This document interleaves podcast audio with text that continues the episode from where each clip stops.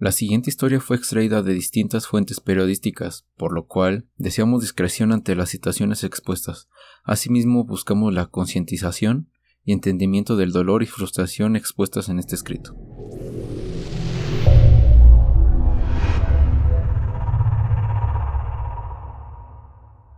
El asesinato de James Bulger. El asesinato de James Bulger, de dos años, a manos de los criminales Robert Thompson y James Venables, de tan solo 10. Es el crimen con los dos verdugos más jóvenes de la historia moderna de Inglaterra. Una atroz muerte rodeada de tortura que conmocionó a todo un país y lo incendió en ira. Dennis Fergus había acudido el 12 de febrero de 1993 al centro comercial de New Strand en compañía de su hijo, James En un momento dado decide entrar a uno de los establecimientos, concretamente en una carnicería, para realizar una compra. El corto instante que dura en el proceso de pedido y de pago, James Bulger desaparece. Un profundo desconcierto invade a Denise, pero a la vez piensa que no ha transcurrido demasiado tiempo y no ha podido ir muy lejos. Sale inmediatamente del establecimiento y mira en todas las direcciones intentando encontrar la silueta de su hijo. Nada. La voz de alarma de Denise pronto es escuchada. Las autoridades inician la búsqueda y el primer paso es, sin duda, revisar las cámaras de seguridad del centro comercial. Robert Thompson y John Venables se unieron en la infancia a raíz de los problemas familiares que vivían por separado. Ambos encontraron en el otro la comprensión y el respaldo que necesitaban. Los dos nacieron en la ciudad inglesa de Liverpool John lo hizo el 13 de agosto de 1982 y Robert 10 días más tarde. De nuevo, tenían algo en común. La vida de los niños era un drama real. La violencia familiar, hermanos con problemas de aprendizaje, adicciones al alcohol, abandonos y divorcios eran comunes en la vida de ambos. Sufrieron maltrato físico y psicológico por parte de sus progenitores y, cuando se conocieron, estaban aislados del mundo. Era como si hubiesen aprendido a desconectarse emocionalmente. Además, su rutina escolar era imposible. No destacaron por ser buenos estudiantes y faltaban continuamente a clases, lo que les llevó a coleccionar un buen número de amonestaciones. Esto, unido al acoso escolar que sufrían, los llevó a ser inseparables. Como ya era habitual en ambos, ninguno de ellos había acudido aquel día al colegio. Para aquel 12 de febrero de 1993 tenían otras intenciones, aunque en un principio algo lejos de cometer un atroz crimen. Su presencia se hizo notar en el centro comercial de New Strand. Armaron jaleo en una de las oficinas del edificio al entrar gritando y revolviendo los folletos del mostrador. También insultaron a una anciana porque caminaba encorvada. Si analizamos aquel ruidoso comportamiento, podemos ver que necesitaban llamar la atención que en su casa no obtenían. Al estar haciendo sus fechorías por un buen rato, decidieron detenerse a pensar en cómo invertir mejor su tiempo. A Robert se le ocurrió una idea brillante, secuestrar a un niño. Las cámaras de vigilancia pudieron detectar un comportamiento extraño cuando fueron revisadas. Ambos estaban paseando errantes, mirando en diferentes direcciones y como si pareciese que estuvieran buscando algo. Frente a ellos se presenta la gran oportunidad. Un pequeño niño de dos años está solo en la puerta de una carnicería. Sin pensarlo demasiado, se acercan e inician una breve conversación le cogen de la mano y recorren los pasillos del centro comercial en dirección a la salida. Acaban de iniciar el secuestro y posterior asesinato más recordado y con los verdugos más jóvenes de la historia criminal moderna anglosajona. En las imágenes de las cámaras de seguridad se observa claramente cómo James no pone resistencia alguna y cómo los dos asesinos pasean felices por el pasillo. Durante los pocos minutos que duró el recorrido hasta la salida, ninguno de los transeúntes se percató de que el niño de dos años iba en camino hacia la salida con apenas dos niños de 10 años. Eran las 15:42 horas cuando James Bulger abandona el centro comercial junto con Robert Thompson y John. Durante cuatro kilómetros, los secuestradores prácticamente arrastran de la mano al pequeño James, que entre sollozos llama por su madre. Ninguno de los 38 testigos que los vieron pasar se alertaron, ni siquiera los que advirtieron que el más pequeño tenía heridas en la cara. Los arandeaban estrujaban de una manera muy violenta, explicó una de las mujeres que se encontró con ellos. Me pareció que el más pequeño quería huir, explicó otro testigo. A pesar de las claras evidencias, nadie ayudó a James. Entre esa larga caminata, los llevó hacia el canal Leeds and Liverpool. Una vez ahí, cogieron al pequeño y lo dejaron caer de cabeza, provocándole diversas heridas en el rostro y un chichón. Los gritos de dolor de James comenzaron a ser evidentes, y algunos transeúntes se acercaron para socorrerle, pero otros ignoraron la escena. Robert y John desviaron la atención de quienes se acercaban con predisposición a ayudar, inventando diversas excusas. A unos les decían que eran hermanos, a otros que se habían encontrado aquel pequeño indefenso niño perdido, y se dirigían a la comisaría más cercana. Debieron parecer creíbles. Los tres continuaron su camino hasta detenerse a un lado de una vía férrea. Lo primero que hicieron con James fue pintarle todo el cuerpo. Un chorro de pintura azul impactó directamente en el ojo izquierdo de James. algunos de sus verdugos la había robado en algún momento a lo largo del día.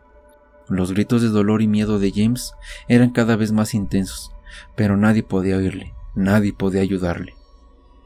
Múltiples patadas comenzaron a impactar por todas las partes de su cuerpo. Después, ladrillos y piedras cayeron sobre él mientras yacía en el suelo. Uno de los golpes fue tan fuerte que le dejó marcada la cara. La agonía parecía no tener fin. Continuaron pisoteándole las manos y los dedos hasta rompérselos. Lo desnudaron y abusaron sexualmente de él, introduciéndole pilas por el ano, las cuales varias de ellas fueron introducidas en su boca a la fuerza. Finalmente, acabaron saltando sobre el estómago y el pecho hasta reventarle el vientre. Tras todo este horror, y, para darle el golpe de gracia, una barra de hierro de 10 kilos impactó sobre el cráneo de James, provocándole severas fracturas en el cráneo. Los forenses identificaron aquella barra como una esclisa. Se trata de una pieza que se coloca en las vías y que sirve para la unión de estas. Una vez muerto, colocaron su cadáver sobre las vías del tren para que lo atropellase. Querían simular que todo eso había sido un accidente. Cuando terminaron la faena, regresaron a su casa riéndose, mofándose, bromeando sobre todo lo que acababa de suceder. Entretanto, la búsqueda de James había paralizado la ciudad. Todo el mundo estaba ayudando a encontrar al pequeño de dos años, sin saber todavía que había sido brutalmente asesinado. Durante la investigación se revisaron las cintas de seguridad y las autoridades empezaron a entender lo que había ocurrido. Los secuestradores eran dos niños. Entre los próximos dos y cuatro días se encontró el cadáver de James, cortado por la mitad. Y, tras una recopilación de datos, dieron con los dos criminales, gracias al testimonio de una mujer que había visto las imágenes por televisión. Cuando se dio a conocer la noticia, la opinión pública protestó encolarecida. Reclamaban justicia aunque fuesen menores de edad. Las pruebas forenses determinaron la implicación directa en el asesinato de James y John, y pudieron obtener muestras de pintura y sangre que, efectivamente, coincidían con las recogidas en el propio escenario del crimen. A ambos se les acusó de asesinato, pero serían los años de condena los que iban a superar una gran discordia, y no solo para la familia o los propios investigadores, sino para todo un país. El detective Bill Roberts, del equipo de delitos graves, llevó el caso del asesinato de James y cuando se percataron de quiénes habían cometido tal atrocidad, el agente aseguró que aquel día miró el mal a la cara. Creo que Thompson llevaba las riendas, pero que ambos atacaron a James, sostuvo. Ese día salieron a matar, así lo creo realmente, y, si no los hubiésemos atrapado, me temo que habrían actuado de nuevo, porque son pura maldad, son pura maldad, son pura maldad. Aparte de testimonios como el de Phil, se examinaron todas las pruebas, incluido el video de las cámaras de seguridad, y, Se demostró, mediante informes psiquiátricos y forenses, que los muchachos eran plenamente conscientes de sus acciones. Robert y John sabían que el secuestro era un acto ilegal e incorrecto, y aún así lo llevaron a cabo. Y no solo eso, sino que terminaron su hazaña perpetrando el terrible crimen que causaría la muerte del pequeño James.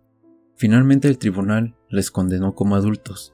El asesinato de James Bulger fue un acto inigualable maldad y barbarie. Fue lo que el magistrado Morland dijo a los acusados. La pena que se les impuso era permanecer en la cárcel hasta la mayoría de edad. Una vez cumplidos los 18 años, estuvieron otros 10 años más entre las rejas.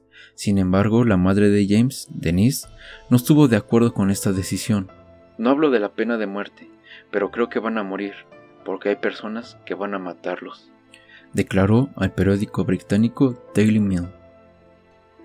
Y después de 18 años de condena, Robert y John fueron liberados.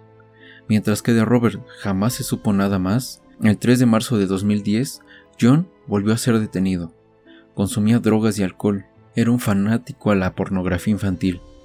Tras cumplir una condena de 24 meses, fue liberado en septiembre de 2013, pero en febrero de 2018, John volvió a violar su libertad condicional al tener en su posesión más de mil imágenes de pornografía infantil y el llamado Manual de Pedófilos. La justicia británica lo condenó a tres años y cuatro meses de prisión. Para ese entonces, él tenía 35 años y estaba comprometido. Así es, el señor se iba a casar. A pesar de los años y de las mil y un polémicas, este es un evento que marcó al país y a la ciudad de Liverpool bajo el lema Justice for James. Y bueno gente, hasta aquí el episodio de hoy. Este es un caso bastante fuerte. De hecho, omití muchas cosas. hay mucha incertidumbre con respecto al caso. Hay investigación sobre si fue violado o no, sobre cómo fue el asesinato, si de hecho hasta en algún punto se llegó a culpar a la madre. Pero... No sé, este mundo está lleno de mierda.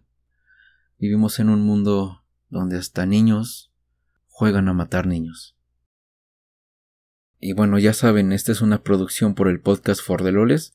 Este, pues espero que dejen su like y todas esas weas, espero que compartan esto, espero que las haya dejado un poco reflexivos sobre este suceso inhumano por parte de, de dos niños al pues al jugar a querer ser asesinos o no sé cómo llamarlo, pero se han repetido más casos así en toda la historia, entonces no sabemos de aquí quién es la culpa, si tanto de los niños, de los padres, o simplemente nuestra, sociedad está tan enferma que no sabemos cómo detener esto. No sé, es, este es un tema muy debatible y, y muy triste. Y pues nada, Espero les haya gustado y nos escuchamos en el siguiente episodio.